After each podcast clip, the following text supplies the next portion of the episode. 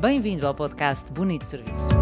O único podcast em Portugal a falar sobre serviço de excelência, cultura de serviço e experiência cliente. O meu nome é Carla Carvalho Dias, sou speaker, consultora e formadora nesta área apaixonante do serviço.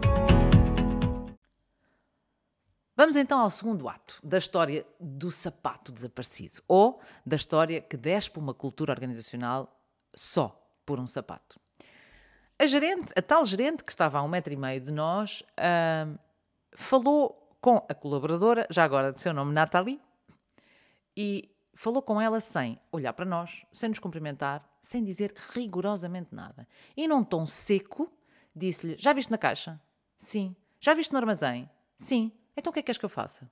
Que em inglês foi qualquer coisa do género: What do you want me to do? Foi exatamente assim. Encolheu os ombros, virou costas. E nós assistimos a tudo isto, como se costuma dizer, de camarote. O meu marido estava absolutamente sem fala. Desde logo a perceber que a análise que eu tinha feito à liderança, eventualmente precoce, afinal estava certa. Eu, apesar de acreditar que essa análise era certa, também estava incrédula ou indignada. É duro vermos estas coisas acontecer. Então já estou visivelmente indignada quando se aproxima uma outra colega que eu posso afirmar hoje estava a sentir aquilo que chamamos de vergonha alheia. Mas estava mesmo. Ela aproximou-se cabisbaixa, eh, com dificuldade em olhar nos olhos. Eh, eu acho que sentia o mesmo se estivesse no, no, no, seu lugar. E pela primeira vez, alguém nos pede desculpa e diz: Olhem, uh, desculpem, mas nós não estamos a encontrar o sapato. Mas digam uma coisa: ainda vão andar por aqui? é porque se andassem por aqui, se calhar eu podia procurar e quando viessem para baixo, neste caso para baixo ou para cima, não me recordo, passavam e se eu encontrasse. Um, a atitude dela foi tão, eu apetece-me dizer, quase desesperante e, e ela assumiu tanta responsabilidade pessoal que nós dissemos: Ok. Então ela sugeriu que na volta, ao final do dia ou da parte da tarde, passássemos pela loja de novo, que ela iria procurar o tal sapato. E então ficou ela com as calças, a camisola e o sapato. A atitude dela, desde logo a ser a única a demonstrar algum interesse, merecia no mínimo algum, apetece-me dizer carinho, se é, que, se é que carinho é a palavra certa.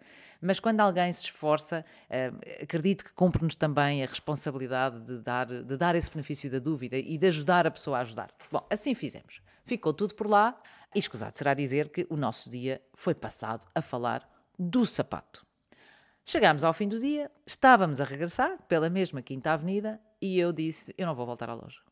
Não volto. Um serviço, um atendimento destes, não merece que deixemos lá o nosso dinheiro. Que fiquem com a lição, que pensem no que aconteceu, mas não, não volto.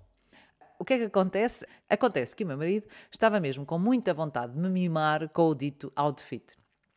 E acabou a convencer-me a, a, dizer: Olha lá, mas tu não queres conhecer o final da história, tu vais querer usar esta história, tu vais querer perceber como é que isto acaba.